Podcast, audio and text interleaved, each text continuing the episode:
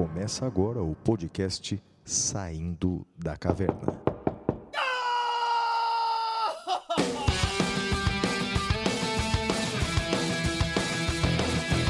Com Guilherme Madeira, Fala galera, sejam bem-vindos, sejam bem-vindas. Flávio Martins, Salve, salve galera! Muito bem-vindos, muito bem-vindas a mais um episódio do Saindo da Caverna.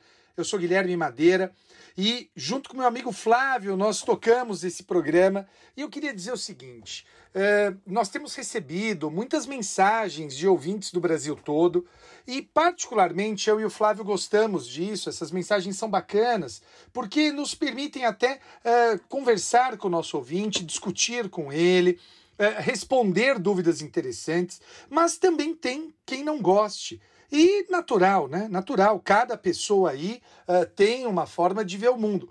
Então, assim, quem não gosta, tá tudo bem. Só empurrar, acelerar eh, aí os minutos e passar para o próximo bloco sem problema algum. Acho que cada um tem uma forma de se relacionar com o programa e é isso que é bacana, né, Flávio? É isso aí, Madeira. Um abraço para todos os nossos ouvintes. De fato, Madeira, é, essa semana eu fiquei realmente impressionado com o impacto, com a projeção do nosso programa. Mas olha, é, é no Brasil inteiro, Madeira. Primeiro que nós recebemos mensagens realmente de norte a sul, pessoas que são da área do direito ou de fora do direito, são estudantes de direito, advogados, membros de órgãos públicos, juízes, promotores. Tem muito professor que indica o podcast para os seus alunos na faculdade.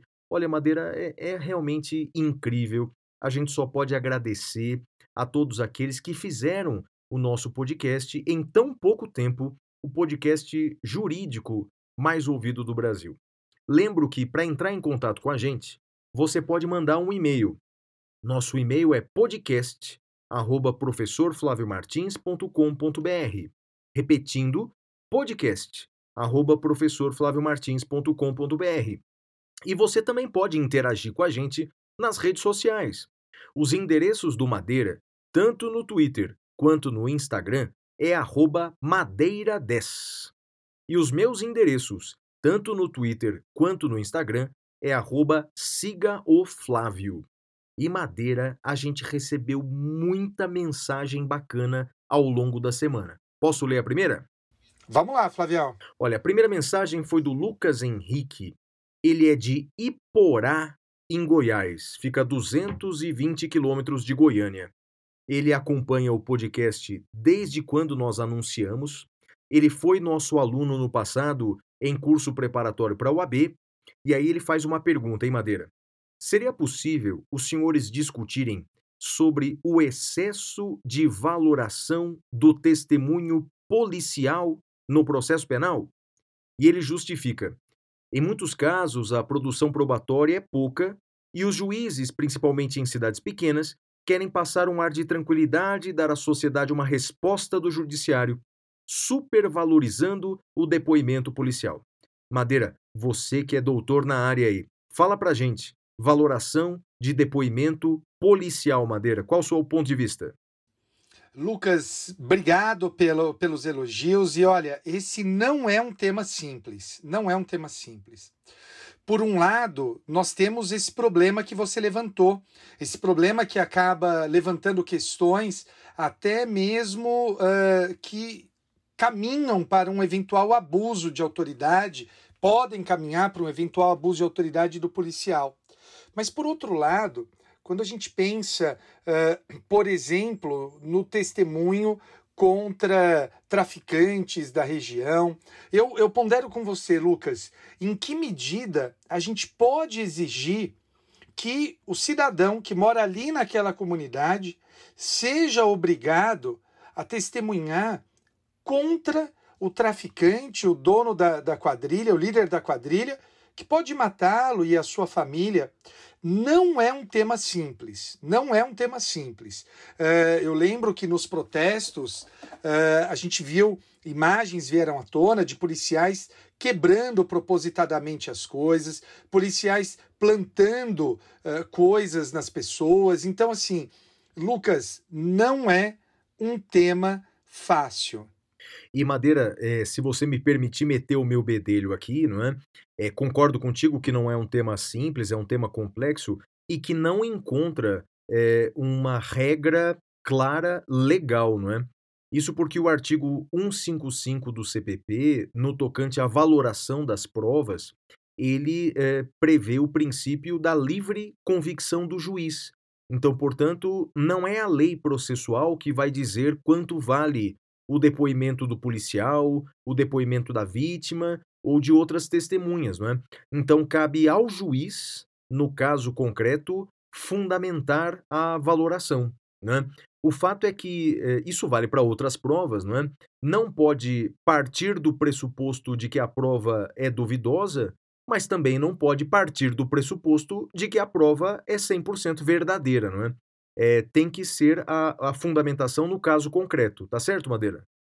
Tá certo, Flávio. E o, o que a gente precisa trabalhar, e isso está sendo buscado pela doutrina em alguns países, é aquilo que a gente chama de estándares de prova. Né? O que é necessário para condenar alguém? Quais são as provas necessárias para condenar alguém?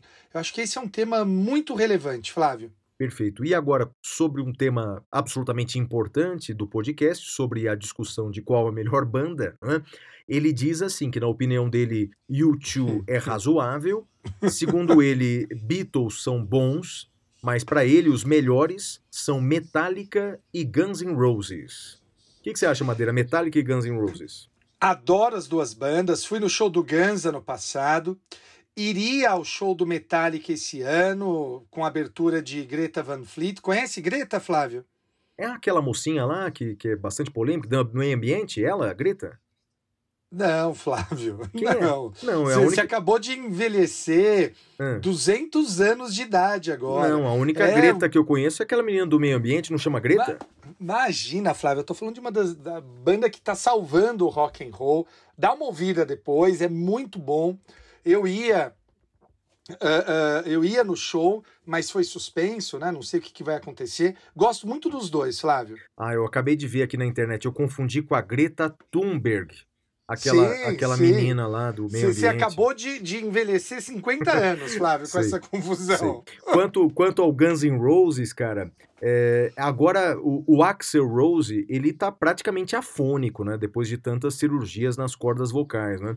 É, certa vez, viajando para uma palestra, Madeira, eu coloquei o uh, CD do Guns N' Roses. Na verdade, ouvindo pelas, pelo streaming, né? Provavelmente é, Spotify, essas coisas coloquei aquela é, Welcome to the Jungle, aquele disco sim, lá, não é? Sim. É, eu acho que é Appetite for Destruction o nome do, do, do disco. Daí, isso. ouvindo ele gritando daquele jeito, cara, eu terminei o disco dizendo o seguinte, cara, eu não sei como é que ele não ficou mudo no final do disco, né? Quer dizer, ainda demorou algumas décadas para ele perder a voz, porque o cara para gritar é uma voz inconfundível no rock and roll, né, cara? É, não, é muito bom, é muito bom. Parece, muito daquele. daquele parece um álbum. gato no saco, né? Um negócio apanhando, assim, miando, é um negócio diferente, cara. É, e ele faz uma sugestão aqui para o nosso pintura rupestre. Ele indica uma série do Netflix chamada, um seriado chamado Green Leaf. Green Leaf. Segundo ele, é produzido pela Oprah, Oprah Winfrey, é, Winfrey, né? E a trama traz assuntos como racismo, assédio, homossexualismo, homofobia, tudo dentro dos templos da igreja. Cara, eu vou até marcar aqui, deve ser muito legal. Greenleaf, produzido pela Oprah Winfrey Madeira. Já ouviu? Já, já assistiu? Já vi, eu vi a primeira temporada, mas não me animei muito não, Flávio.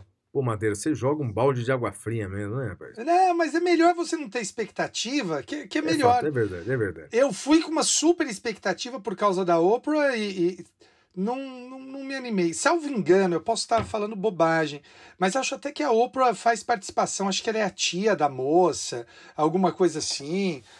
Mas assista, Flávio, não é uma série ruim, não é ruim, não. Mas não, não me seduziu. Olha, segunda mensagem nossa aqui foi da Maria Aparecida, conhecida como Cida. Madeira, ela é estudante do nono semestre da Universo, lá em Recife, capital do Pernambuco, né? Ela diz assim: ela diz que admira nós dois, diz que nós somos espelhos de professores, é, porque ela quer um dia ser professora também, olha que legal. Ela já está na segunda graduação dela, ela fez matemática e agora está concluindo o direito. É concursada no Banco do Brasil, já foi chamada em concursos de nível técnico e preferiu ficar no BB.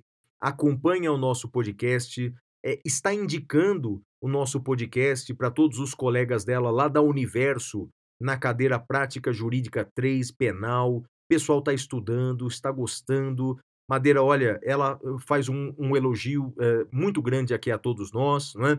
Um abraço para Cida lá de Recife, né, Madeira? Muito legal receber e-mail assim, não é? Cara, eu morro de inveja dela porque ela fez matemática, né, como primeira como primeira graduação e, e cara, quem entende de matemática, quem sabe usar isso, olha, assim, eu, eu sou sou seu fã, Cida.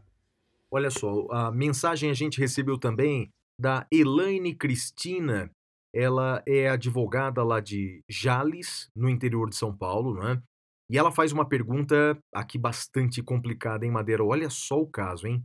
Há cerca de duas semanas tivemos um caso polêmico na cidade de Araçatuba, onde uma criança de 12 anos, adepta de uma religião de matriz africana, com autorização dos pais, participava de um ritual de batismo ocasião em que teve a sua cabeça raspada durante um confinamento. Houve uma denúncia de maus tratos, Madeira, e a criança chegou a ter sua guarda provisória deferida à avó materna, depois de ter sido levada ao local por policiais em várias viaturas. Bem, Madeira, vamos lá. O tema é muito complexo, né? Você tem opinião sobre isso? Você entendeu o caso, né? O que, que você acha, entendi. Madeira? Flávio, eu li também eh, salvo engano, que a avó e a conselheira tutelar, eu posso estar tá, tá, tá me equivocando nos dados, elas fariam parte, acho que da mesma da mesma religião ou qualquer coisa assim. Uh, me parece, lendo, né, uh, à distância, eu li pelas redes sociais, não conheço a realidade local, mas me parece aí, me soa como um preconceito contra religiões de matriz africana. Né? Eu acho que uh, a gente precisa conhecê-las melhor uh, e o Brasil precisa ter, pelo menos com as religiões, algo que durante muito tempo teve, né? Uh, a questão do, do respeito, e eu tenho visto com muita preocupação um crescimento de uh, uh, manifestações de ódio contra adeptos de, dessas religiões. Eu destaco, Flávio, a gente podia até trazer aqui uma das coisas que eu acho que é, é, é puro suco de Brasil, traficantes, uh, eu não lembro agora se eles são católicos, evangélicos, judeus, eu, eu, não lembro, talvez você lembre, uh, traficantes destruindo templos de religiões de matriz africana, falando que não vão admitir macumba, esse tipo de coisa, demonstrando aí uma profunda intolerância religiosa, um, um absurdo. Não sei o que, que você acha, Flávio. Bem, Madeira, esse é um assunto complexo, né? também não é um tema muito simples, não. É, me parece o seguinte: né? as convicções. Existe um limite, existe um limite é, para que as convicções dos pais, as convicções políticas, religiosas, morais, interfiram na vida dos seus filhos. Tem, tem, tem uns limites. Eu vou te dar um exemplo. Né? É, os pais testemunhas de Jeová, aliás, esse é um assunto famoso, né? Eu até abordo no meu livro no capítulo do direito à vida. Os pais testemunhas de Jeová que se recusam a fazer a transfusão de sangue caso precisam. Bem, se os pais adultos capazes não querem fazer a transfusão de sangue e vão morrer por causa disso, bem, não tem problema. O direito de morrer, diríamos assim, é um integrante do direito à vida. Agora, é, não podem os pais proibir que os médicos façam a transfusão de sangue nos seus filhos menores incapazes. Quer dizer, a convicção religiosa do pai não pode dar ensejo à morte do filho. Outro exemplo, é, se os pais acreditam que o ensino regular, a educação regular nas escolas é muito ruim e querem educar os filhos em casa do seu jeito, bem, o chamado homeschooling, o Supremo diz que não é possível. O Supremo diz que, é, enquanto não há uma lei regulamentando essa prática, não podem os pais tirar fi os filhos das escolas, quer dizer, a convicção política dos pais não pode interferir na educação dos filhos. Em resumo, existem limites para que haja interferência da convicção dos pais na vida e no bem-estar dos filhos.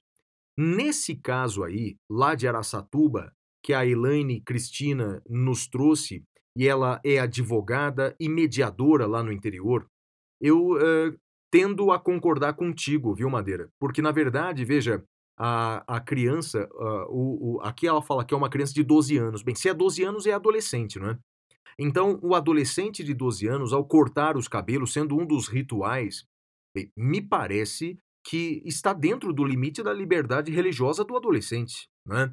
Então, portanto, eu entendo que tirar a guarda dos pais, em tese, em princípio, me parece uma conduta estatal exagerada.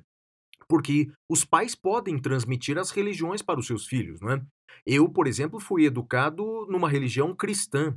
E olha, Madeira, um, um monte de traumas, um monte de preconceitos, um monte de medos decorrentes aí do cristianismo, é? eu devo culpar essa educação. Não estou dizendo que isso é ruim, mas na verdade o cristianismo tem uma série de, de proibições, vedações. Né? É, então, em resumo, eu entendo como você que essa uh, interferência do Estado me parece invasiva demais. E ela dá uma dica aqui para o nosso pintura rupestre de uma série que nunca foi falada aqui, Madeira. A série Lie to Me, Lie to Me, né? traduzindo ao pé da letra Minta para mim, não é? Eu acho que é, traduziram para o português é Minta se for capaz, Engana-me se for capaz, qualquer coisa assim. O original é Lie to Me. O ator é um ator inglês sensacional chamado Tim é, Roth, se eu não me engano. Uhum, né? É isso e, mesmo. E Tim Roth. E, e, e, ele faz um médico chamado Carl Lightman. E, a ideia é sensacional. ele é uma ciência em que, pelos micromovimentos faciais, descobre os sentimentos das pessoas. Se a pessoa está mentindo, se não está mentindo. Você já viu Light to Me, Madeira? Já vi, gosto muito, Flávio. Eu também. Gostava, né? Porque a série é, foi cancelada. Foi né? cancelada, três temporadas só. Eu encontrei só no YouTube, Madeira, da, é, como você fala, é, meio alternativo, né, para assistir a série, não é isso? Entendi. É. Ok. Olha, o, o Igor Oliveira, ele escreveu assim pra gente: é, Gostaria de agradecer o podcast de vocês, com ótimas notícias, discussões. Ele ouve a gente toda semana. É, ele foi aluno é, do Madeira, fã, é fã seu Madeira? Foi seu aluno em 2012, né? E aí ele faz uma observação aqui, não é? Diz que você, sob cultura pop, está errado em 90% das vezes, né? E gostaria... Eu acho que ele está sendo é, até é, bastante justo gentil, com você aqui. Né? Gentil, gentil. Eu quero saber que 10% é esse que você acerta. E, e ele indica aqui um canal do YouTube chamado Entre Planos. Entre Planos, que faz ótimas análises cinematográficas e diz que nesse canal falou daquela história do domínio público e a lei americana do Mickey, o Mickey Mouse Act. Então fica aí a dica do Igor Oliveira. O Eric Souza, lá de Juiz de Fora, né, ele diz que foi iniciado é, no Saindo da Caverna por uma amiga de faculdade, que eventualmente se tornou uma amiga de profissão e hoje também trabalha no escritório, a Emilene Guida. E ele pede um abraço para ela. Emilene, obrigado por nos indicar aí. Ele diz que começou a ouvir a gente no episódio 17, mas já ouviu todos os episódios anteriores, não é? E aí ele, ele diz o seguinte, não é? é ele discorda da gente ele diz que a melhor banda de todos os tempos para ele, Madeira, é Led Zeppelin. Led Zeppelin e, e também fala que aprecia a gritaria do ACDC. Vamos lá, Madeira. Led Zeppelin, cara. O que, você acha? Greta Van Fleet é uma, é, é uma homenagem a Led Zeppelin. Greta que falamos agora há pouco. Eu gosto de Led Zeppelin, gosto muito. Uh, não acho que é melhor, mas gosto. E se, se gosto também. Uh, tem um filme que é o Megamente, que eu, eu, eu via muito com a minha filha quando ela era criança. E é a melhor trilha sonora de desenho de todas. E uh, a música principal é do ACDC, Flávio. É mesmo, eu não sabia não. Eu sei É, que já o assistiu AC/DC Megamente? Não, não, não assisti Pô, não. não assisti. assista, assista. Eu sei que ACDC também fez a, a, a, a trilha sonora é, do primeiro Homem de Ferro, né? Sabia dessa ou não? Eu acho Hum. que é, é Back in Black é o nome da música. Acho que sim, sim, é sim, bem sim, sim. legal, bem legal. Esse, esse DC eu acho o, o máximo. Surpreendentemente é uma banda de rock australiana, né? Não sei se você sabia, Madeira, é da Austrália o ACDC. Não sabia, É Flávio. diferente, não né? sabia. E quanto É? a Led Zeppelin, eu tenho uma teoria, cara. É, É. a- a- na minha opinião, Led Zeppelin é, é- compôs a maior banda, a maior música de rock de todos os tempos. Eu acho que é Stairway to Heaven. Ai, Flávio. Eu sei que. ah, Madeira, Madeira, fica na sua com seu YouTube, né? Então, agora estamos falando de rock. É, quando eu fiz uma, uma lista, uma playlist pro meu filho dos melhores rocks de todos os tempos, eu coloquei com o número 1 um, Stairway to Heaven Led Zeppelin. Mas eu, eu lamento falar uma coisa aí que eu vou desagradar com certeza o Eric Souza. É só Stairway to Heaven também. Porque eu. Imagina, é, não é. fala eu isso. acho, eu acho. Filisteu, né? É, Ó, so- sobre Stairway to Heaven, tem um filme agora que me ocorreu, eu, eu não lembro qual. Eu chuto que é Wayne's World, mas eu não, não tô seguro. O ouvinte, por favor, que, que nos ajude aqui. Que quando eles vão comprar uma É guitarra. isso, é, é, é esse mesmo. Wayne, Wayne's World. Eu- em português, eu acho que é quanto mais tocar- idiota, melhor em português. É, isso. aparece lá, proibido tocar Stairway to Heaven, não é, isso? É demais. Eu coloco, eu coloco assim, na, na- na, primeira prateleira dos rocks de todos os tempos, Stairway to Heaven e Bohemian Rhapsody, do Queen. Eu acho as duas, assim, são obras épicas, assim. Mas vamos lá. A Juliana Coelho é advogada, gostaria de agradecer aí pelos nossos eh, encenamentos, um abraço para ela. Ela fala uma coisa, Madeira, que eu não tenho nem comentários. Ela diz que para ela a, me- a melhor banda de rock do mundo é Bon Jovi. Pô, é Bon Jovi, Madeira? Cara, um dos shows mais legais que eu já fui. Eu fui com a minha filha eh, assistir o show do Bon Jovi. Eu adoro Bon Jovi. Sim, cara, é legal pra caramba, Flávio. É, eu coloco Bon Jovi na mesma prateleira de Menudos, Bros, Imagina, esse, esse, Flávio esse estilo de céu. grupo. Flávio do céu, olha, olha, tá difícil te ajudar, rapaz. E ela briga com a gente aqui, Madeira, que a gente nunca indicou dentre as séries Game of Thrones. Ela critica a gente, que segundo ela é a melhor série do mundo. Game of Thrones, Ju, é, é, é aquela namorada ou aquele namorado que te prometeu o mundo, cara. Falou que, que ia ser diferente, que ia ser uma pessoa bacana com você, que ia te levar para o céu, mas que te deu uma voadora na cara, assim. Ah, ah, Game of Thrones é isso. Te prometeu o céu, mas te dá uma voadora. Eu, eu não. é- Essa opinião eu não aceito. O que, que você acha, Flávio? Não, eu achei o máximo. Eu achei a série mais bem feita é, cinegra- cinematograficamente de todas. É, é, cada episódio parecia, É, a última temporada é super filme. boa, né? Não, veja, é, mas é a questão do autor, né? Você não gostou do final, mas é. Não, eu não gostei da última temporada inteira. É, de Tem fato. um episódio bom, que é a noite antes da batalha, e depois é horroroso, Flávio. É, É, a- frustrante. acho que de todas é ali, escuro, é, é, mal de- feito. Sim, é de todas, eh, eh, o episódio que eu acho mais legal é a Batalha dos Bastardos, né?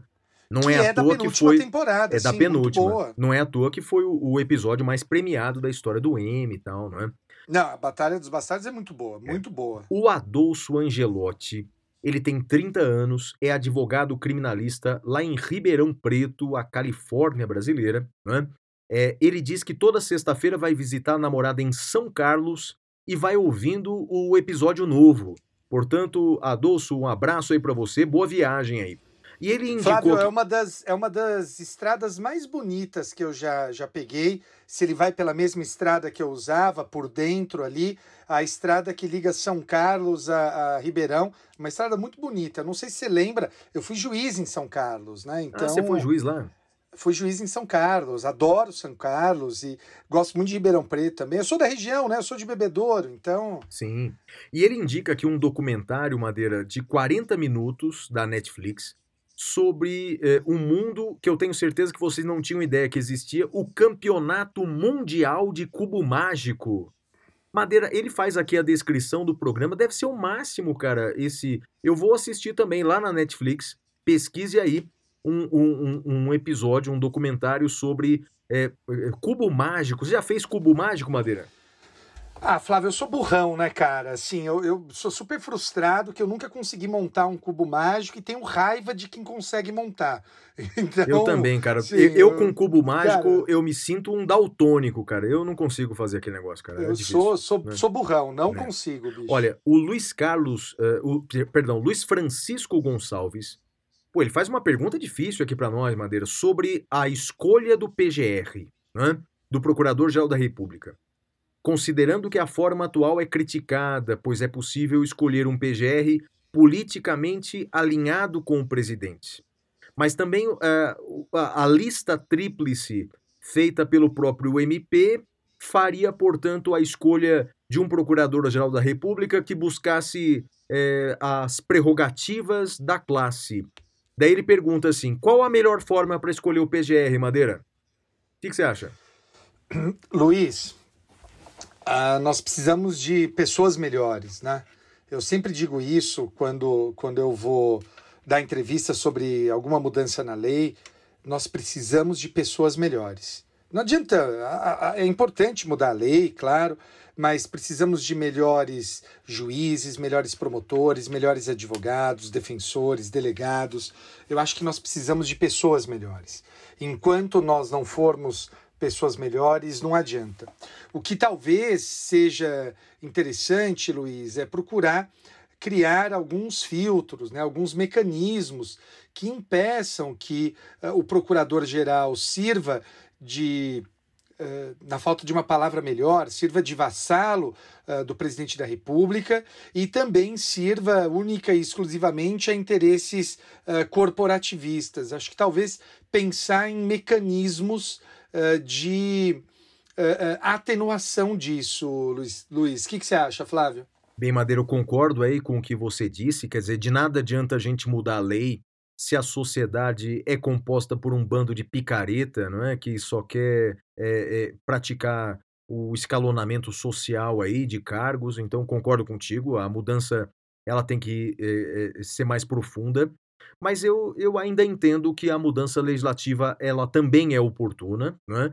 É, a Constituição de 88 deu a autonomia para o Ministério Público, separando é, do Poder Executivo, mas ficaram algumas coisas, Madeira, ficaram alguns resquícios do passado, né? Bem, no passado era muito pior, o Procurador-Geral da República, ele podia ser demitido ad nutum pelo presidente, agora tem a interferência é, do Congresso Nacional, o Congresso participa disso, é, mas eu creio que a formação de lista tríplice ela dá é, maior autonomia para o Ministério Público. Então eu entendo que esse é um caminho necessário, essa é uma emenda constitucional necessária para dar ao Ministério Público o mínimo de autonomia que ele precisa, Madeira. Ele também dá pra gente uma dica cultural da Netflix. Eu confesso que eu nunca vi uma série documental chamada Rust Valley Restorers, os restauradores de Rust Valley. É uma série documental sobre restauração de carros antigos do Canadá. Madeira, que dica diferente, rapaz. Para quem, que, quem gostar, eu acho que vale a pena assistir, hein? Também acho, nunca vi, deve ser interessante, vou, vou ver se, se, se eu assisto. Então já aguarde aí para o próximo episódio. A gente vai ler as mensagens do Flávio Linhares, o Juliano Máximo Martins, o Vitor Malheiros, o Davi Germano, a Luciana Cecília, o Rafael Sales, a Otacília Brito, o Diogo Pereira, o Fábio Martinelli, Ana, Ana Carolina Pereira, Diego Vinícius, Gabriel Rinaldi, ou seja, Madeira, o Brasil está nos ouvindo, meu amigo. Pode apresentar o primeiro bloco. Muito bem, meus amigos, e com isso nós vamos para o primeiro bloco, o Notícias da Caverna. Até já.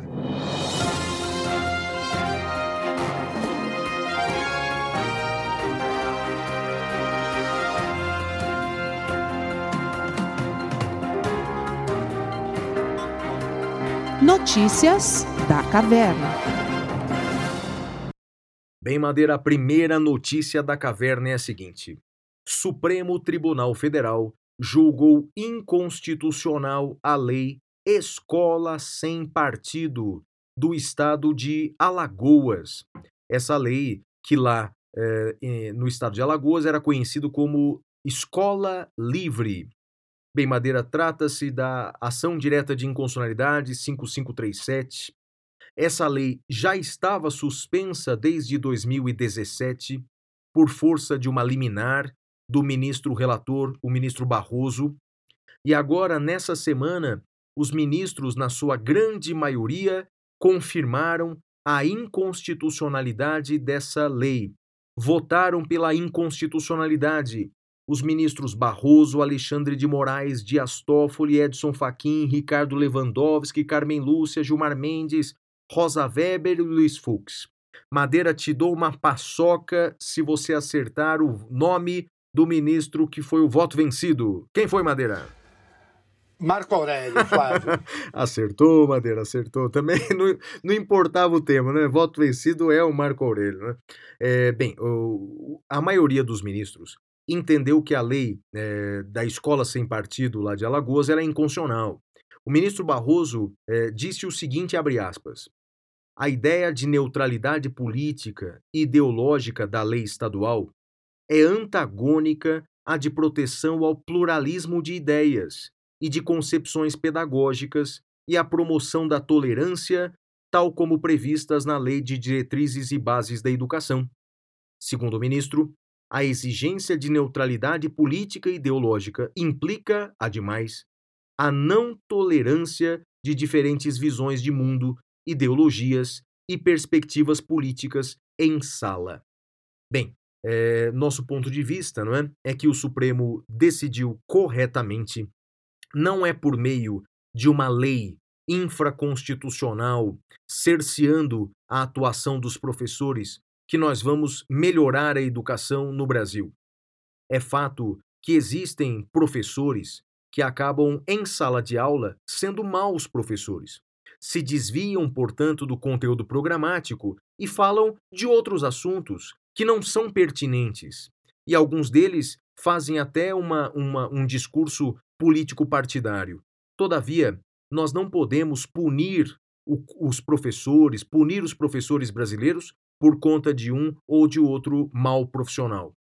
É, a liberdade de expressão tem vários aspectos, e um deles é a liberdade de ensinar, a liberdade de cátedra, sobre a qual nós falamos no episódio número 1 desse podcast. Então, portanto, essa lei de Alagoas e qualquer outra lei que seja feita com o mesmo conteúdo, lei municipal ou estadual sobre isso, será inconstitucional. E qual sua opinião, Madeira? Flávio, eu concordo com você, eu acho que, que faz todo sentido. Acho apenas que a gente tem que considerar uh, uma questão importante que é a seguinte: uh, a escola é o local também que as crianças, notadamente os adolescentes, né? Criança normalmente tem um, um, conteúdo um pouco menos denso, mas os adolescentes eles vão ter é, e é uma oportunidade de conhecer posições que provavelmente são contrárias às posições dos seus respectivos pais, né? Então eu acho que é, é um, um, um, lance importante de se permitir isso e até talvez com um pouco maior uh, largueza. Né? É óbvio que uh, os professores devem estar à altura dessa, dessa liberdade e ter a noção, como a ampla maioria tem, uh, do seu poder e, portanto, da sua responsabilidade. Flávio. Concordo com você, Madeira. E, de fato, eu não sei você, mas ao longo da minha vida, eu tive professores eh, das mais eh, variadas correntes ideológicas. Eu nunca vou me esquecer de um professor monarquista que eu tive, um professor de história monarquista. Ele era eh, conhecido como Didi, porque ele era a cara do Renato Aragão. Confesso que eu não lembro nem o nome dele, mas o apelido eu nunca me esqueci. Então o Didi era monarquista, eu nunca vou me esquecer, não é? Bem, e, e, e não, é, não é por isso que eu me tornei monarquista. Aliás, é, eu só acho bacana a monarquia é, para visitar palácio na Inglaterra, essas coisas assim. Acho a, a, monarquia um absurdo, um retrocesso histórico danado.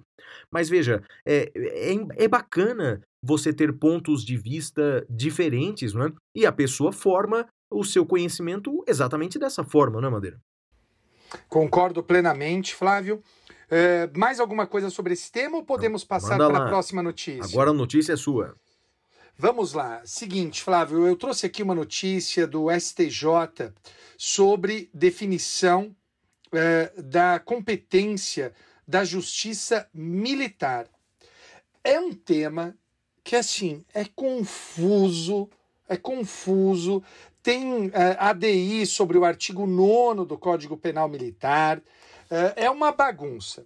Mas eu vou falar alguns aspectos da competência da justiça militar.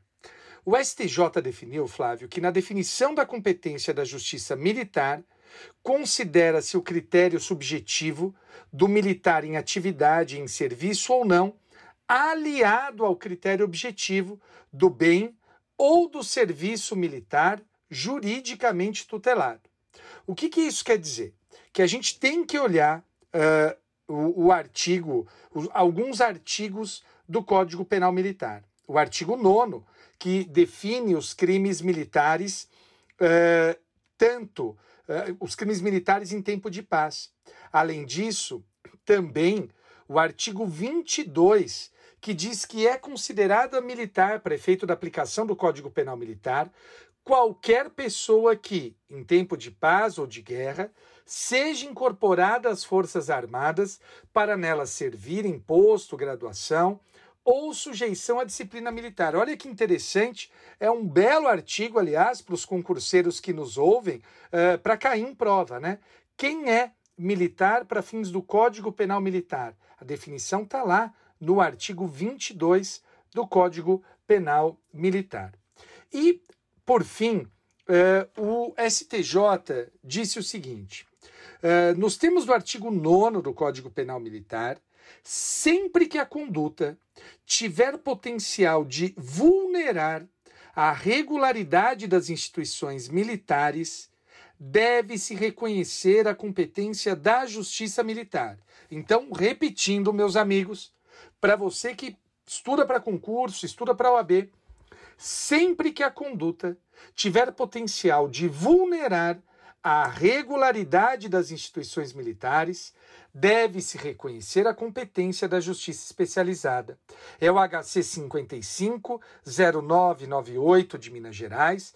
O relator é o ministro Ribeiro Dantas, de 26 de junho de 2020. E Flávio, queria falar, acho que eu já falei aqui sobre o ministro. Uh, eu converso com ele no Twitter, uma pessoa. Uh, super acessível, super bacana e um profundo conhecedor de música, Flávio, profundo conhecedor de rock and roll, ministro Ribeiro Dantas do STJ.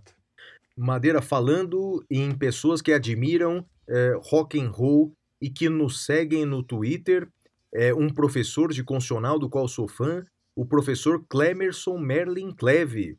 Ele nos segue no Twitter e você perguntou para ele, ele gosta de rock and roll, não é, Madeira?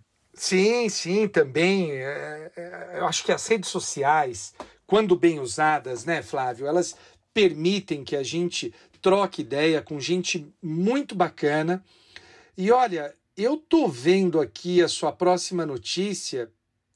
Acho que a gente vai brigar, Flávio. Fala a próxima notícia. A notícia é a seguinte, Madeira. É, o Congresso Nacional rejeitou o veto presidencial que regulamenta a profissão de historiador. Então, é, veja só, é, o Congresso Nacional aprovou um projeto de lei criando exigências para a profissão de historiador. O presidente Jair Bolsonaro vetou esse projeto sob o argumento de que seria uma restrição excessiva à profissão de historiador. Segundo a lei, não é? É, para ser historiador tem que ser ou graduado em História, curso superior, ou tem que ter mestrado ou doutorado em História, né, dentro do Brasil ou no exterior, é, e tem que ter a, a inscrição no respectivo órgão de classe. O presidente Bolsonaro vetou esse projeto. Mas nessa semana, o Congresso Nacional rejeitou esse projeto e, em resumo, acaba de entrar em vigor a Lei 14.038 de 2020, que regulamenta a profissão de historiador. Portanto, para ser historiador no Brasil, tem que se preencher os requisitos legais tem que ser graduado em História, ou doutorado, ou mestrado em História e tem que ter a inscrição no órgão de classe. Vamos lá, Madeira, dá a sua opinião, que eu dou a minha, ou quer que eu fale? Vai lá, vai lá, Flavião. Na minha opinião, Madeira, olha, é, bom que esse podcast é gravado, porque não é sempre que eu falo isso. Eu concordo com o presidente Bolsonaro, né? Eu concordo com o veto do presidente Bolsonaro, porque é, eu entendo, Madeira, aliás, escrevo isso no meu livro, que a lei ela pode restringir o acesso às profissões, é verdade.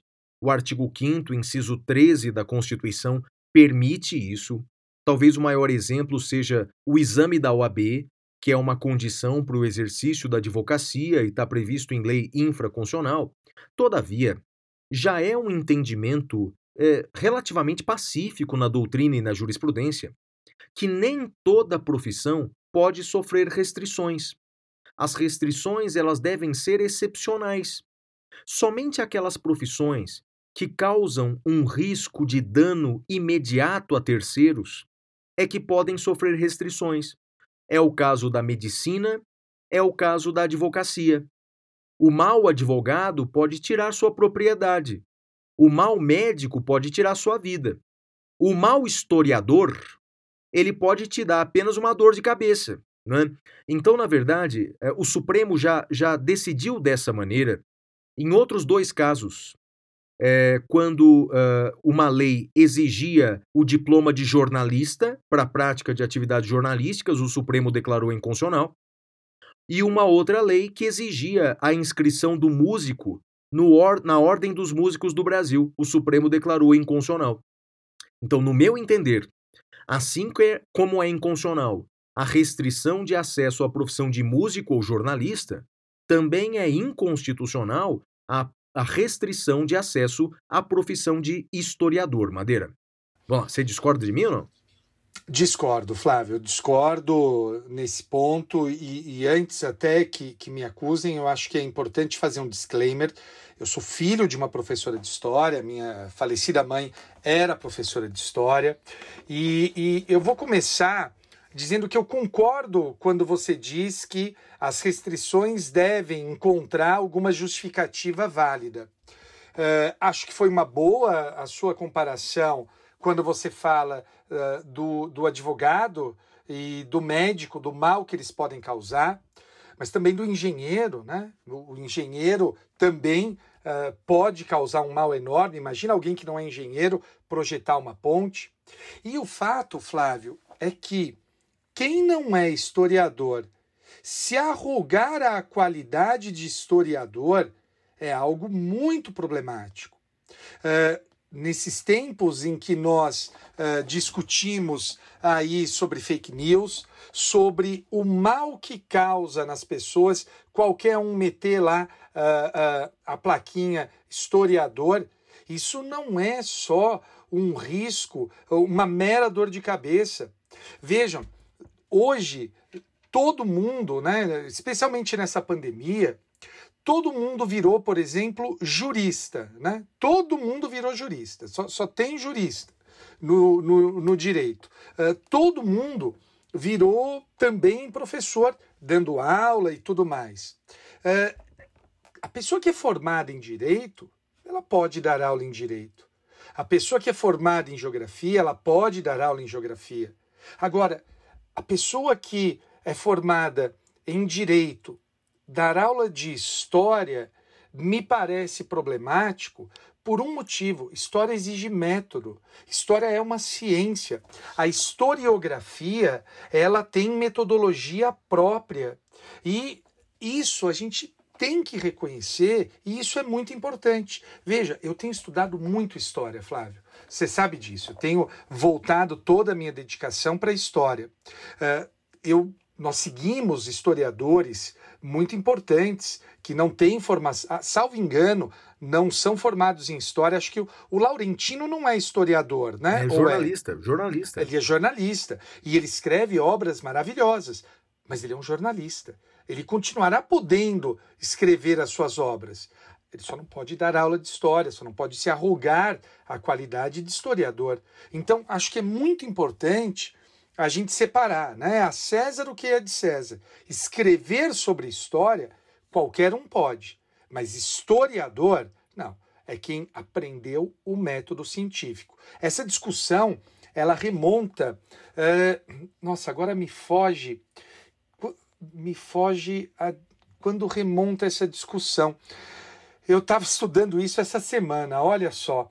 Mas me fugiu agora, Flávio. Mas o fato é que houve uma intensa discussão se a história seria uma ciência autônoma. Até que se chegou a essa conclusão de que a história é uma ciência autônoma porque tem metodologia própria. Então acho que a gente não pode desprezar isso, Flávio. Boa, Madeira, boa, boa, vale a pena essa discussão. A discussão realmente é muito boa. E eu acho que agora a próxima notícia é sua, não? Vamos lá, vamos lá. Olha, eu separei essa notícia especialmente para você. Quero ouvir seus comentários e, e, a gente precisa gravar um programa sobre esse tema. Decisão impede abate sanitário de galos que seriam usados em rinhas em Santa Catarina. Segundo o ministro Alexandre de Moraes, a ordem de abate contraria liminar que determinou a suspensão nacional de decisões que autorizem o sacrifício de animais apreendidos em situação de maus tratos. O ministro Alexandre de Moraes, do Supremo Tribunal Federal, suspendeu parcialmente os efeitos do ato administrativo de Santa Catarina, em que foi determinado o abate sanitário de 86 galos apreendidos em situação de maus tratos num galpão às margens de uma rodovia no município de Massaranduba, Santa Catarina, utilizado para a prática de rinhas.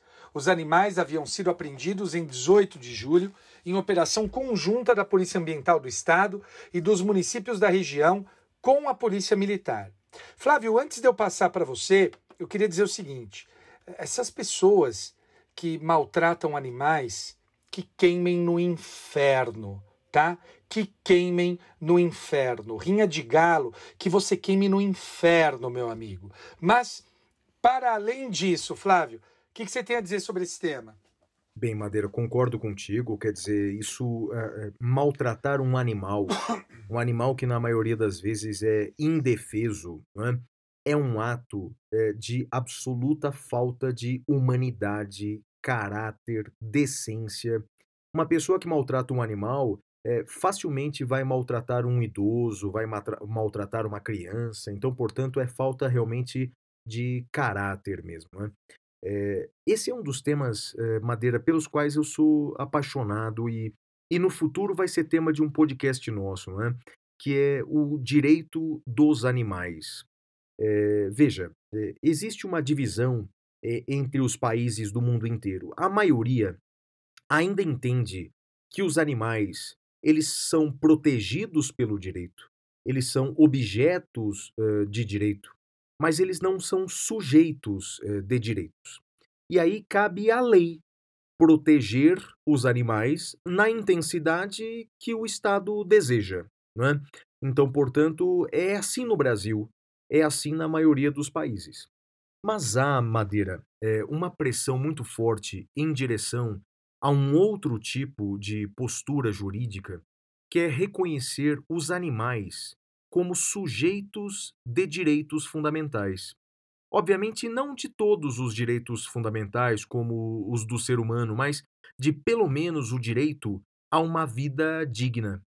Portanto, a morte desses animais só poderia ser justificada em casos extremos, é que é para alimentação humana ou para produção de remédios, eventualmente, mas não para fins de diversão, jamais.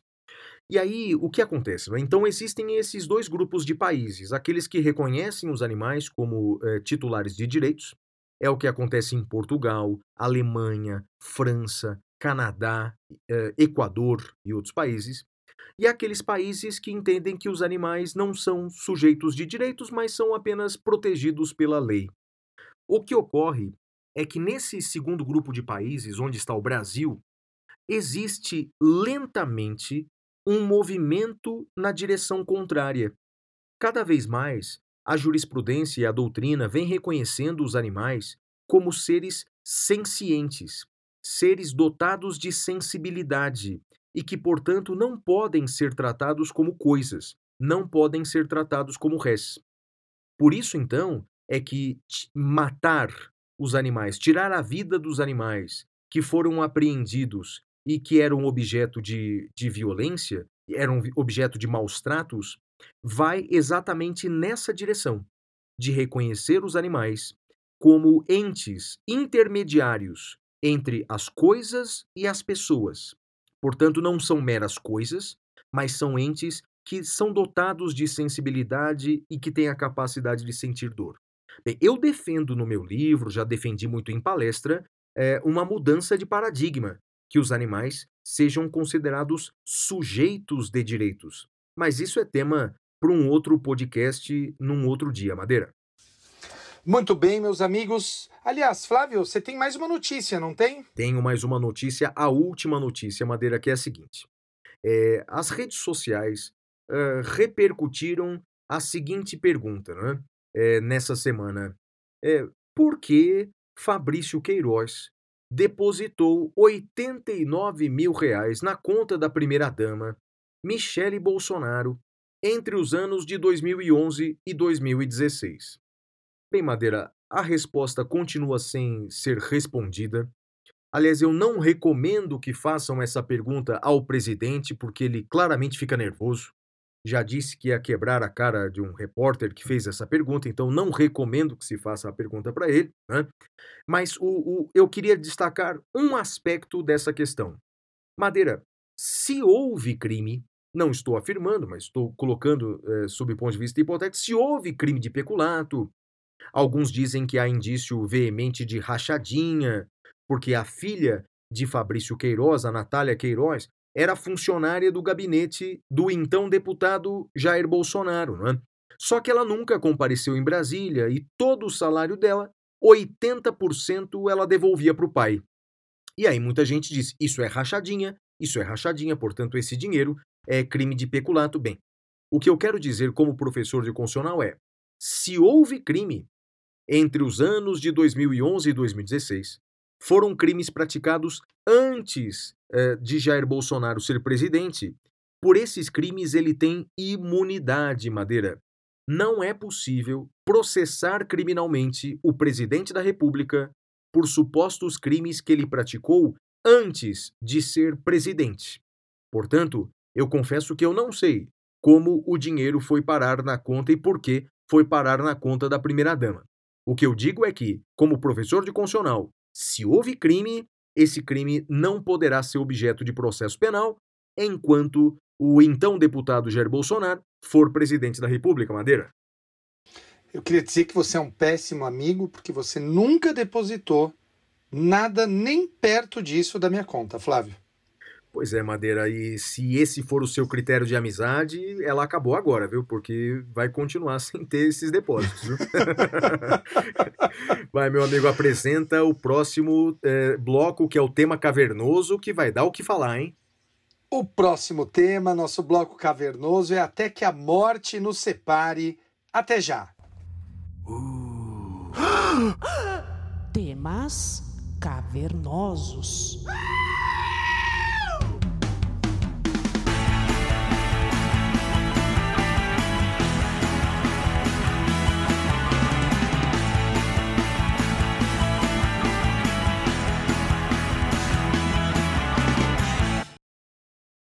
Bem, meus queridos amigos, é, nessa semana foi concluído o inquérito policial que investigava a morte do pastor Anderson do Carmo, que foi executado no ano passado com 30 tiros. Segundo a conclusão da autoridade policial e segundo o entendimento do Ministério Público do Rio de Janeiro, a mandante do crime seria a deputada federal Flor de Lis. Bem, é, juntamente com a denúncia oferecida pelo membro do Ministério Público, foi pedida a decretação da prisão preventiva de vários denunciados. O juiz de Niterói decretou a prisão preventiva de sete filhos. É, a, a deputada continua em liberdade. Bem, esse é um assunto que tem vários desdobramentos, vários desdobramentos E o Madeira vai começar com alguns desses desdobramentos. Vai lá, Madeira. Flávio, esse é um, um caso que chocou o país e eu lembro que quando a gente estava discutindo essa semana sobre qual seria uh, o tema do episódio, eu sugeri que fosse esse caso e disse para você, falei, olha, Flávio, vamos pegar esse caso porque ele é um caso uh, multidisciplinar, ele toca aí várias questões que, que uh, acho que o público nosso está confuso, e aí vamos tentar explicar. Primeira coisa, né? Ela, uh, uh, essa a deputada Flor de Lis, e é Flor de Lis e não Flor Delis, né? Eu vi muita gente falando Flor Delis, quem, e eu brinco, né? Quem fala Flor Delis é porque nunca ouviu aquela música, né? Do, do, do Djavan. Mas o, o fato, Flávio, é que eles adotaram, e adotaram com muitas aspas, né? Vários filhos. Vários filhos. E, segundo a imprensa noticiou, o, o marido da deputada teria sido inicialmente adotado por ela. E, e, vai vendo, Flávio. Ele foi adotado, teria sido adotado por ela. Ele era namorado de uma das filhas que ela adotou. Depois ele se separa desta filha que ela adotou e casa com a deputada. Então, a primeira questão é essa, né? Como assim ela casa com o filho que ela adotou e, é, e as pessoas agem com naturalidade. Bem, Flávio, eu não consegui levantar com exatidão a situação fática e por isso eu só consigo imaginar dois cenários possíveis. Primeiro, é importante deixar claro que a lei brasileira proíbe proíbe o casamento do ascendente com o descendente. Vejam, existe, e, e aí, por favor, fiquem à vontade para me corrigir se eu cometer alguma impropriedade. Mas, salvo engano, na antropologia, existe uma proibição que é universal, Flávio, que é a proibição do incesto. Essa proibição é universal nas sociedades. O que nós vamos discutir é o que é incesto para cada sociedade. Na sociedade brasileira, uh, nós temos como algo uh, que causa repugnância, não apenas legal, mas moral, social, uh, que filhos pratiquem sexo com seus pais, seu pai, sua mãe, seus irmãos, né? Essa, essa, isso é algo que causa repugnância a todos nós. Agora, diante disso, eu queria lembrá-los. Eu lembro quando eu lecionava a ECA, Flávio, eu dizia isso para os alunos. Eu falava: olha, ser adotado é nascer de novo. E eu falava para os alunos: falava, olha, é importante que vocês encarem, entendam que a adoção ela é filiação. Não, não, não se fala filho adotivo, filho biológico, filho é filho. E, e, eu lembro que eu dizia isso, Flávio, porque eu, eu, eu falava de uma questão que caía na OAB, é, que acontecia o seguinte: dizia que a pessoa foi adotada e que, passados cinco anos da adoção, já formalmente feita, é, não se deram bem, né? E, portanto, queriam revogar a adoção e perguntando se isso era possível. E tinha uma alternativa que dizia: é possível no melhor interesse da criança. Não, não é possível revogar a adoção. O que você pode fazer é destituir do poder familiar, se for o caso. Porque a questão é essa: é filho. Então, voltando para o caso da deputada, Flávio, o primeiro ponto que eu levanto é duas hipóteses possíveis. Ou bem não houve uma adoção formal, uma adoção correta, e, portanto, eles poderiam, do ponto de vista legal, se casarem, ou bem, houve uma adoção formal e eles não se casaram formalmente. Então, a, a primeira questão que eu quero chamar a atenção do nosso ouvinte é essa. Ou bem houve um casamento e não houve adoção, ou bem houve adoção e não houve casamento. As duas coisas não pode. Basta pensar, meu caro ouvinte, e, e peço perdão pela imagem que eu vou usar. Você conseguiria se casar com a sua mãe, com seu pai, com seu filho, com a sua filha? Evidentemente que não, né? Evidentemente que não. Então, uh, uh, mas ela, por outro lado, conseguiu isso. Uh, não teve nada, nenhum freio quanto a isso. Mas saibam, do ponto de vista legal, ou bem é marido, ou bem é filho. As duas coisas não é possível, Flávio. E tenho também um segundo tema que eu levantei para falar para o nosso ouvinte.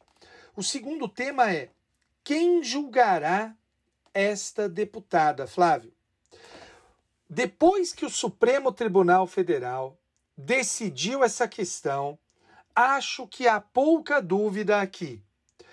Como o crime, pelo menos até agora, não tem relação com o mandato, uh, ela não será julgada pelo Supremo Tribunal Federal. Ela será julgada pelo Tribunal do Júri do local da consumação do crime, ou seja, Tribunal do Júri lá da cidade do Rio de Janeiro. Então, Flávio, esses são os dois aspectos que eu separei para falar: direito de família barra adoção e competência para julgamento. E você, meu amigo, o que, que você levantou?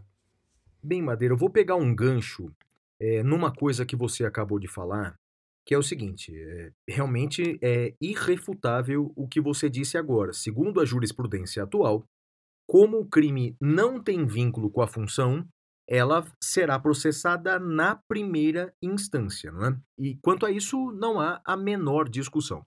Agora, a dúvida, Madeira, que eu tenho é a seguinte: o artigo 53 da Constituição, que trata da imunidade parlamentar, no parágrafo 2 ele diz assim: é, quando uh, um deputado federal é processado criminalmente no STF, é, o STF comunica o Congresso Nacional, comunica a Casa Parlamentar do recebimento da denúncia. E essa Casa Parlamentar poderá suspender o processo.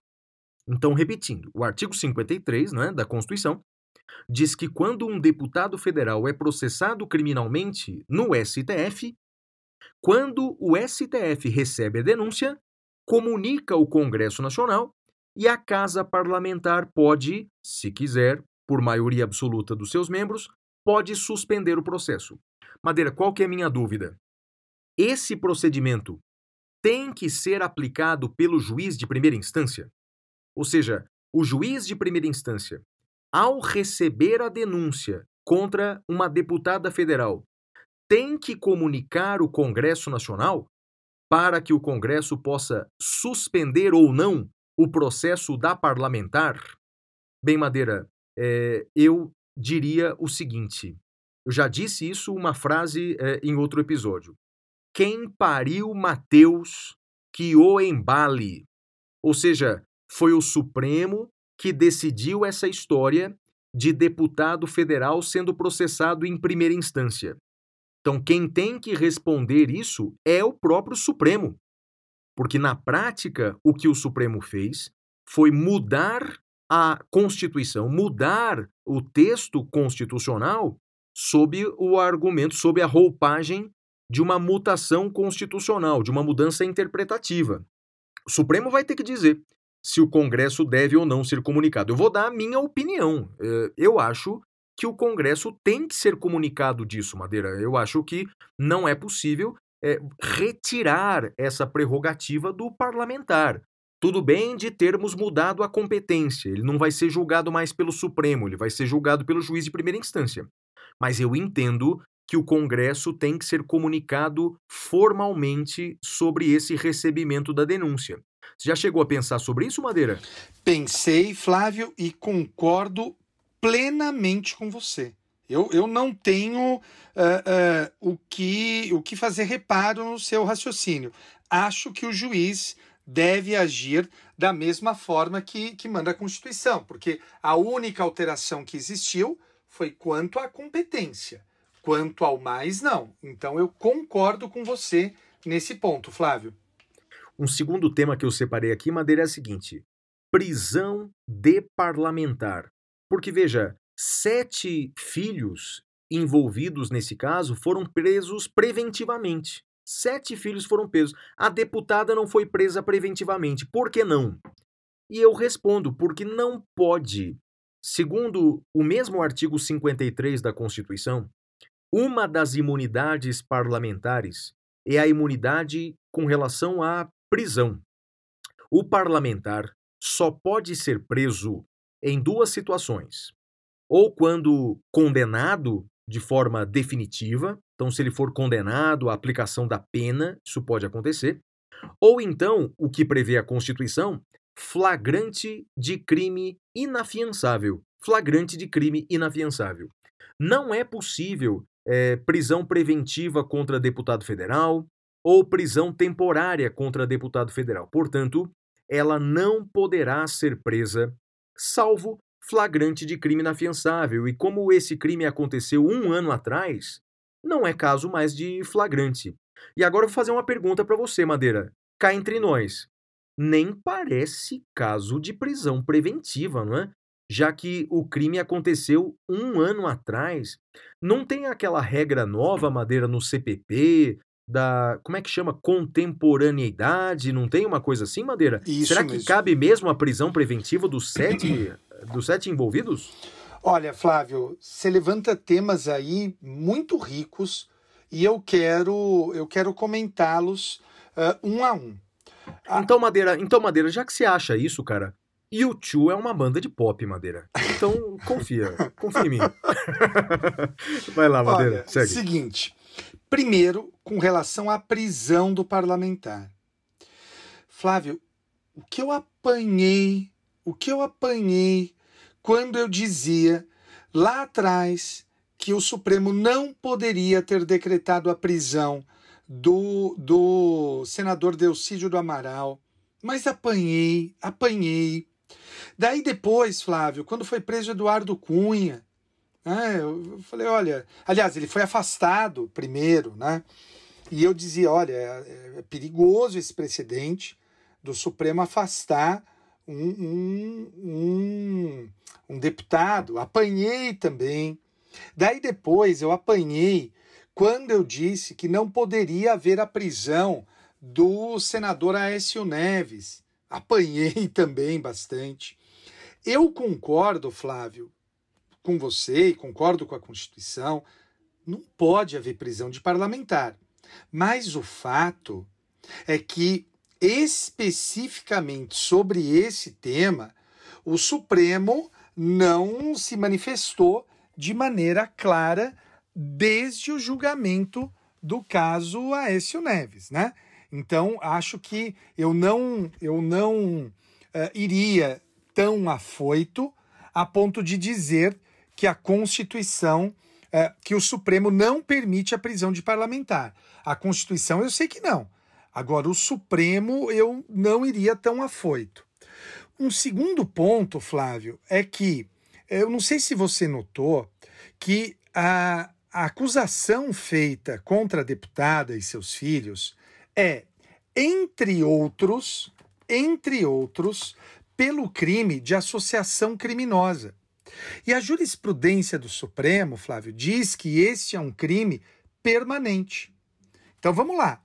Se ela foi denunciada por ação, associação criminosa, e se a associação criminosa é um crime permanente, então, meu amigo, poderiam decretar a prisão dela ao argumento de que, por ser crime permanente, ela está em flagrante. Eu não estou dizendo que eu concordo com isso, mas esse raciocínio já foi invocado lá atrás uh, contra o senador Delcídio do Amaral. Um outro aspecto que você levanta, a questão da atualidade.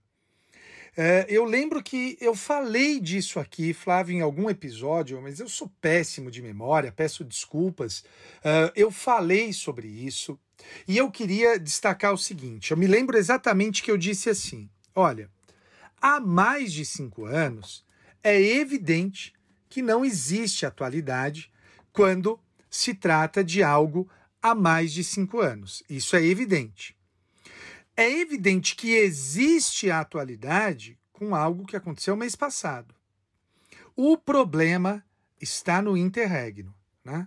Então, algo que aconteceu há um ano teria ou não atualidade? Flávio, embora acontecido há um ano, o fato é que está sendo investigado há todo esse tempo. Então eu não me sinto confortável em dizer com todas as letras que não haveria atualidade nesse caso. É algo que eu ainda preciso estudar mais. Flávio, o que, que você acha disso que eu falei aqui? Legal, Madeira. Eu tenho duas é, observações aí sobre a sua fala. A primeira, quanto à jurisprudência do Supremo, bem, eu concordo com você é, com a sua perplexidade e acrescento uma perplexidade minha é ver o Supremo julgando em tão pouco tempo de formas diferentes. Porque o mesmo Supremo que entendeu ser possível a suspensão do mandato do Eduardo Cunha foi o Supremo que entendeu não ser possível a suspensão do mandato do Aécio Neves. Então, quer dizer, e isso, Madeira, não é que o intervalo entre essas duas decisões foi de 10 anos, foi de 10 meses. Né? Então, quer dizer, em 10 meses, o Supremo mudou diametralmente a sua posição. E, e, e eu concordo contigo que não dá para ter certeza sobre qual vai ser a próxima decisão do Supremo quanto a essa questão. Uma coisa que você me falou e me surpreendeu, não é? É que a parlamentar e os seus filhos estão sendo acusados de associação criminosa Bem, enquanto você falava, eu abri aqui o artigo 288 do Código Penal, né, que é o crime de associação criminosa, e diz: associarem-se três ou mais pessoas. Bem, nesse ponto tá tranquilo o requisito, né, porque ela adotou, entre aspas, mais de 50 pessoas, né, mas da agora vem a parte que me interessa. Para o fim específico de cometer crimes. E a palavra crimes está no plural, Bem, pelo pouco que eu sei da questão, se houve alguma associação, foi para matar o homem lá, foi para matar o pastor. E aí, uma associação para cometer um crime único não configura associação criminosa. Ô, ô, Flávio, Me parece que. Diga aí, Madeira. É que tem um caso, e eu peço até desculpas, mas. Uh, é, é, é, sim, não é engraçado, eu sei, mas eu, eu não consigo evitar. Flávio, pelo que eu li, eles tentaram antes matá-lo por seis vezes, Flávio. Além do homicídio consumado, existem outros seis homicídios tentados. Eles não conseguiram matá-lo. A... Se, ele, se ele não fosse pastor, eu diria que ele tinha o corpo fechado, né, Madeira? Flávio, a, a, a, parece que no, no celular de uma das filhas dela foi encontrada a pesquisa como matar alguém, como contratar um pistoleiro. Flávio, você imagina isso, cara? Você consegue entender um troço desse? Negócio então, surreal, Madeira. Então, surreal. por isso. Sabe uma coisa, Madeira, que diz que uma das mensagens é o seguinte: é, eu não tenho outra alternativa. De, de, teria dito a deputada, não é? é? Eu não tenho outra alternativa porque o divórcio ia chocar a comunidade da nossa igreja. Madeira, o divórcio ia É um negócio surreal, Madeira. Desculpa dar risada, foi um, um, homicídio aqui, mas, pô, se o divórcio vai, vai causar perplexidade, isso então, né? Deus é, do céu, né, é, Madeira? É, é que, que inversão de valores, é né? É que é tão surreal, né, Flávio? É, é tão surreal para a forma como a gente pensa. Eu imagino que, que para a forma como, como o nosso ouvinte pensa também, porque, independentemente da religião, o fato é que é, assim, é assustador, é, é, é surreal. Não, eu não vou separar, mas eu vou tentar matá-lo. E tentou matá-lo por seis vezes. Teve, teve um dos filhos que tomou o veneno sem, sem saber que era veneno para ele, passou mal. Flávio, pelo amor de Deus, né? Assim, Coisa eu, de louco. eu- é, é isso, é, é coisa de louco, é, é uma doideira, Flávio. É, Madeira, uma coisa que eu vou destacar é o seguinte, nem ia falar disso, mas, é, bem, crimes é, sempre vão acontecer, alguns crimes são mais bárbaros ou mais heterodoxos do que outros, mas a gente está falando de uma deputada federal, não é? Então o brasileiro elegeu ator pornô, elegeu essa senhora, elegeu o palhaço Tiririca, elegeu o apresentador de TV, elegeu não sei quem do YouTube, elegeu não sei quem da rede social e agora vem cobrar a honestidade e a seriedade dos políticos, não é, Madeira? Eh, Nós temos culpa no cartório, não é, Madeira? Todos os que estão lá no Congresso Nacional têm de tudo quanto é tipo, mas todos foram eleitos pelo voto popular, não é? Todos foram eleitos pelo voto popular, nós temos responsabilidade por isso sim, concordo plenamente com você, e isso não atenua, evidentemente, a responsabilidade deles. O que eu acho importante deixar claro é justamente isso que você está falando. Não nos esqueçamos de nossas responsabilidades sobre isso. Perfeito, Flávio. E tem mais uma última coisa aqui para falar, Madeira, que é o seguinte: perda do mandato.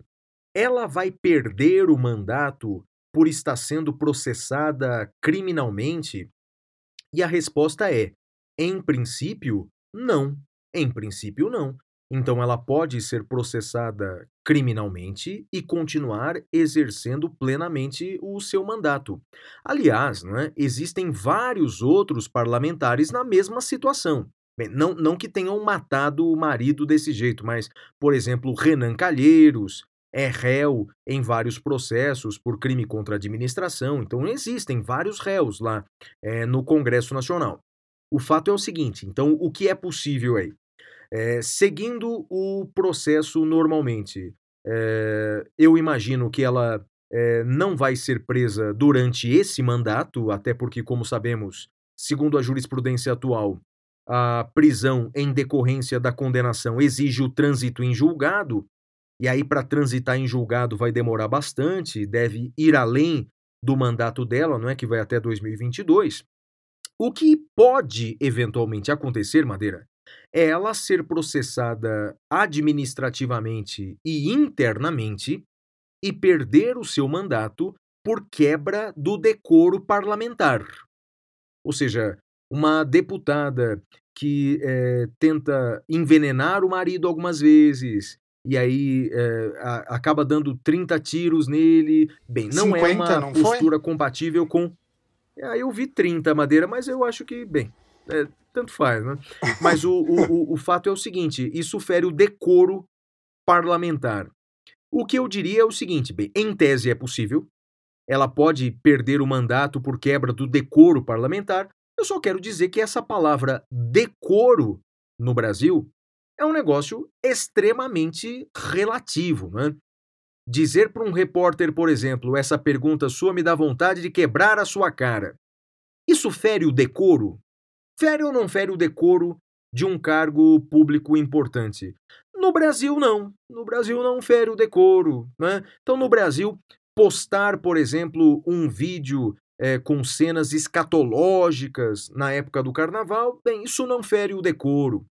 Postar um vídeo es- dizendo que os ministros do Supremo são hienas e ele, a autoridade, é um leão né, encurralado, bem, segundo eh, os políticos brasileiros, não fere o decoro. O que eu quero dizer é que, abaixo da linha do Equador, o decoro, meu amigo, é, não, é, tem, tem uma frase: não existe pecado do lado de baixo do Equador. Eu diria o seguinte, atualizando essa frase: não existe decoro do lado de baixo do Equador. É um negócio muito relativo, que cada caso eles decidem de um jeito, Madeira. Verdade, Flávio, é uma pena essa sua constatação. Tem mais algum ponto a ser tratado nesse tema cavernoso, Flávio? Podemos encerrar? Ah, eu só diria que eu não pretendo nem casar nem ser adotado por essa senhora. E cuidado com seu cônjuge, hein? Cuidado com seu cônjuge. Essa é a minha mensagem, porque olha, um negócio surpreendente, um, um episódio que a gente nunca vai esquecer, hein, Madeira? Olha, eh, sim, eu discordo, Flávio. Sabe o que é pior? a gente vai esquecer. A gente vai esquecer, isso que é o pior. Eu não, não duvido que a gente vai esquecer. Uh, eu lanço um desafio aqui. Ildebrando Pascoal, meu ouvinte, meu amigo ouvinte, sem dar um Google, quem é Ildebrando Pascoal? Você lembra, Flávio? Ah, eu lembro, Madeira. Pode dar spoiler ou deixa eles pesquisarem? É... Pode falar, Flávio, quem é Ildebrando Pascoal? Era um deputado federal brasileiro, líder do narcotráfico na sua região e que matava os seus inimigos com serra elétrica, Madeira. O homem da serra elétrica Cara, no Brasil. Eu, eu acho que os mais novos não sabem, mas foi transmitido o áudio no, no Jornal Nacional. Você lembra disso, Flávio? Não, o áudio eu confesso que eu não ouvi, não, Madeira. O áudio dele matando o sujeito ou alguém amando dele com a serra elétrica. E você sabia que foi por causa desse eh, senhor é que mudaram a Constituição em 2001. Então, portanto, os nossos ouvintes mais jovens não vão lembrar desse episódio, mas a Emenda Constitucional 32 de 2001 restringiu a imunidade parlamentar por causa desse senhor.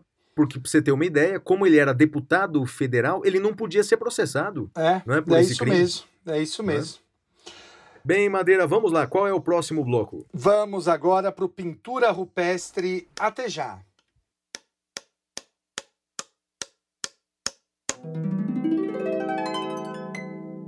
Pintura rupestre. Uau!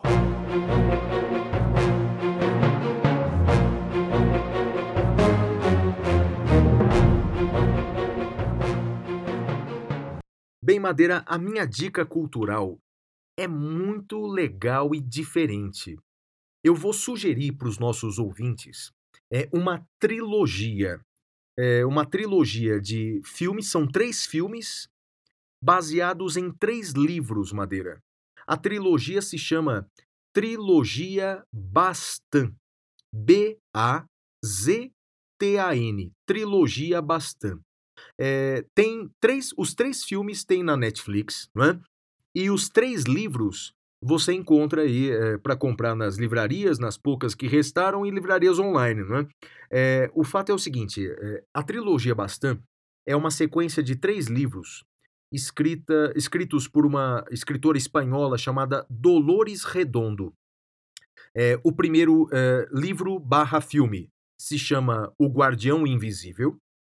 O segundo se chama O Legado dos Ossos. E o terceiro se chama Oferenda à Tempestade. Mas se colocar, por exemplo, na Netflix Trilogia Bastan, vai aparecer lá os três.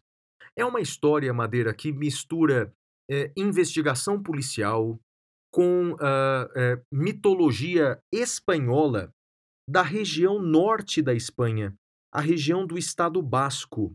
A Madeira, as cenas são lindas. Eu confesso para você que eu não conheço o estado basco, eu conheço ali aquela região de Andaluzia, a região lá da Galícia, mas olha, depois de assistir esses filmes, eu quero muito conhecer o estado basco. É, o filme se passa na cidade de Elizondo, próxima da divisa com a, com a França, e são homicídios estranhos que acontecem por ali. Olha, vale a pena. É, é, são três filmes espanhóis. Procure na Netflix Trilogia Bastan, Madeira. E sua dica, qual é? Cara, essa sua eu gostei. Eu vou pegar para mim. Vou, vou Legal. até anotar aqui para assistir. Muito legal. Ah, legal, chama Madeira. Trilogia são ótimos. Bastan. Trilogia Bastan. É, Tá. é, é a soma dos três, dos três filmes e dos três livros. Exatamente. Muito legal, muito legal. Flávio, você sabe que você falou em trilogia Bastan e antes da minha, da minha dica, ah, me lembrei de uma outra trilogia que eu vi na época que eu era adolescente, a trilogia das cores.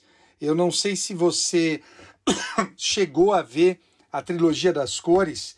Sabe do que eu tô Não. falando, não? Não, não, não sei. É uma trilogia a liberdade, a, a, a liberdade é azul, a igualdade é branca e a fraternidade é vermelha. Agora tô começando a lembrar disso, mas não assisti É nada velho, disso, não. Velho, velho, é muito É. legal, muito legal.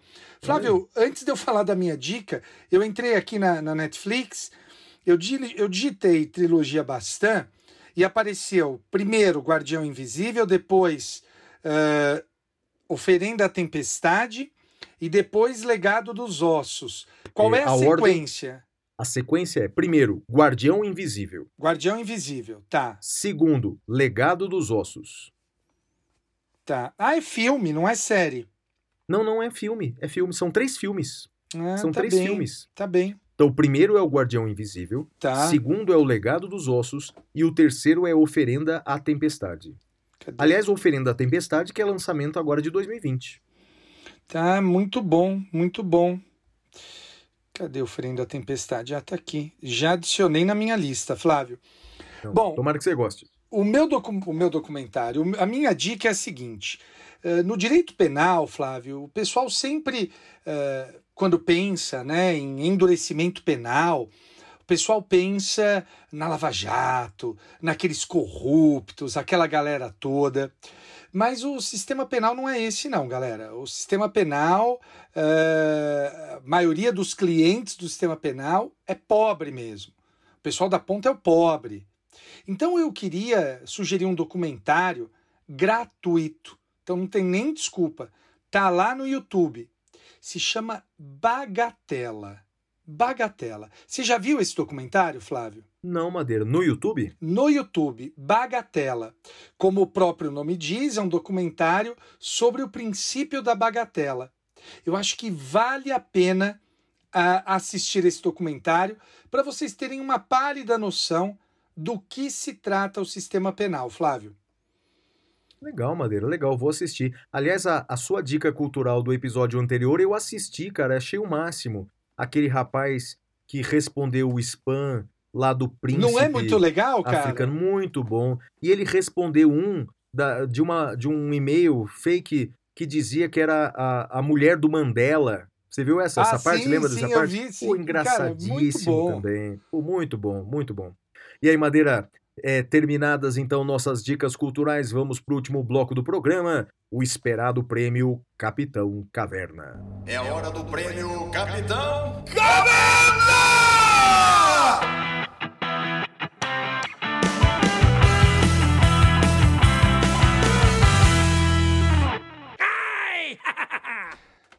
Muito bem, meus amigos, voltamos agora com o último bloco, o prêmio Capitão Caverna. Olha, Flávio, o meu prêmio Capitão Caverna, o meu destaque negativo, infelizmente, continua sendo para as pessoas que disseminam fake news no WhatsApp, Flávio. É, eu percebi que agora uma, uma desculpa que as pessoas dão é a seguinte: olha, eu não sei se é verdade ou não eu só estou repassando. Meu amigo, se você repassa sem conferir uh, uh, se algo é verdadeiro ou não, você está uh, coadunando com isso. Então, por favor, né, não, não faça isso. Uma rápida pesquisada no Google já te ajuda a saber se a notícia é verdadeira ou não. Então, não passe vergonha, não passe fake news adiante. Flávio, e o seu destaque negativo? Sim, e lembro, né, destaco também aí para os ouvintes que fazer isso durante a eleição sobre algum candidato, isso pode configurar crime, hein? Isso está no artigo 323 do Código Eleitoral. Cuidado, fake news é, com fins eleitorais pode configurar crime, então tenha muito cuidado. Ó, Madeira, o meu destaque negativo, rapaz, olha, tem uma meia dúzia aqui, viu, rapaz? Tem uma meia dúzia é, de destaques negativos. Eu vou escolher aqui uns dois ou três. Olha, é, primeiro destaque negativo: Conselho Nacional do Ministério Público censurou uma procuradora da República que postou uma charge política em sua conta de rede social. Portanto, Madeira, é, e, e vem acontecendo é, uma pressão cada vez maior sobre alguns setores do funcionalismo público, né, sobre, sobretudo juízes e promotores. E essa procuradora da República lá no Rio de Janeiro foi punida pelo CM, CNMP por exercer, portanto, na rede social aí seu direito à liberdade de expressão. Ela foi, portanto, punida. Outro destaque negativo também dessa semana, positivo barra negativo, vai? Aquele desembargador que desacatou um servidor público municipal, rasgando uma multa, ofendendo a honra daquele servidor público que lhe aplicava uma multa. Bem, ele foi punido pelo CNJ. As palavras foram duras do relator do caso do CNJ, dizendo que era uma vergonha para o Poder Judiciário Nacional. Mas a penalidade, é o que diz a lei brasileira, é o afastamento das suas funções com a remuneração integral. Olha, Madeira, eu diria que essa punição é uma punição que eu sonho em ter em minha vida. Meu receber um telefonema do meu empregador dizendo: Flávio, você não vai lecionar nos próximos meses, mas eu vou pagar integralmente o seu salário. É uma punição à la brasileira. Eu sei que você tem seu ponto de vista sobre isso, bem, mas é, deixa eu só é, destilar aqui o meu veneno. Né? É, meus outros dois destaques negativos, Madeira, é ver algumas figuras públicas no Brasil defendendo um episódio sórdido que aconteceu nos Estados Unidos, porque, mais uma vez, um negro foi morto nos Estados Unidos por forças policiais, o que eclodiu mais um movimento social por lá de protesto. Né? É, um rapaz munido de uma metralhadora madeira, né? acabou atirando dos manifestantes e não é que há políticos no Brasil defendendo o atirador.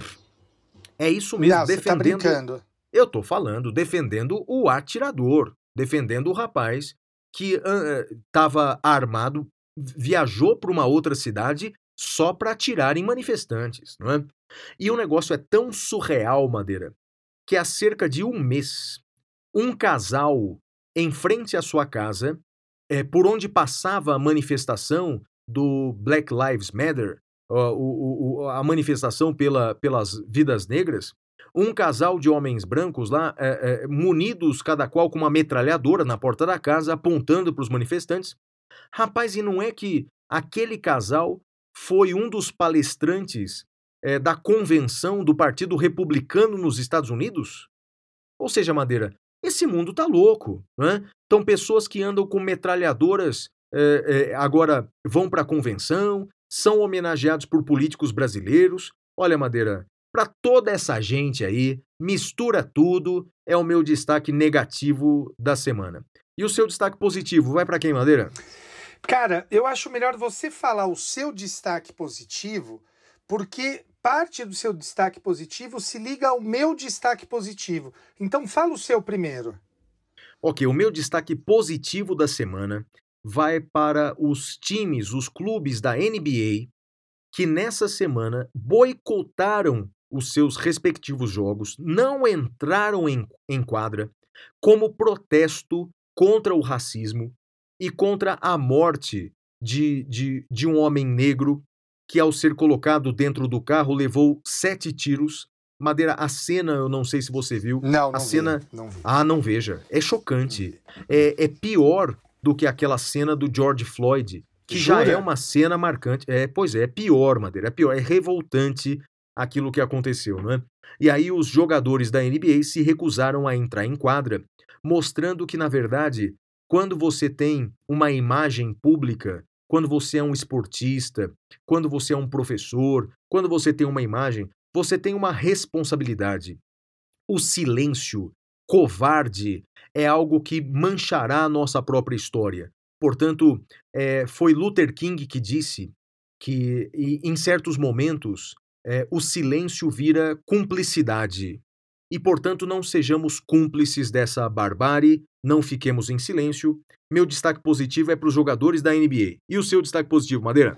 O meu destaque positivo, Flávio, vai para um jogador da NBA representando todos os outros. Eu vou ler o que ele tweetou.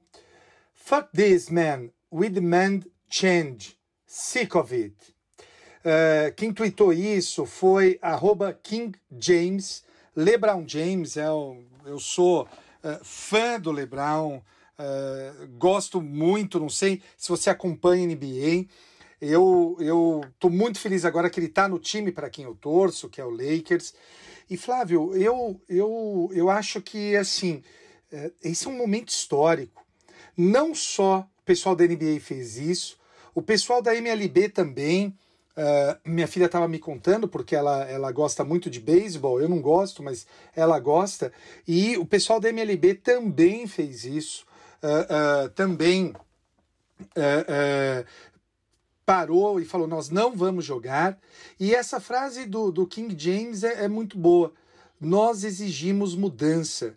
Eu tô cansado disso. Dane-se, cara. Então, eu acho que é, é uma frase forte, é uma frase correta. E quem quiser segui-lo no Twitter, um dos maiores da história, é KingJames. Flávio, você tem mais um, não tem? Não, não tenho não, Madeira. É, eu só queria lembrar aquela musiquinha do, do, do, do apresentador lá da, da, da, da, ESPN, o Rômulo Mendonça, não é? é, é Lebrão, ladrão, roubou, roubou meu coração. meu coração. É isso aí. E quando o Lebrão faz também uma grande jogada, é me engravida Lebron, né? certo. É isso aí, Madeira. Episódio 29. Acabou, meu amigo. É isso aí, galera. Um beijo pro meu pai, pra minha mãe e pra você. E pra Xuxa e pro LeBron James. Para todos vocês que não compactuam com o racismo. Uma boa semana para todos, pessoal. Tchau, tchau, galera. Tchau.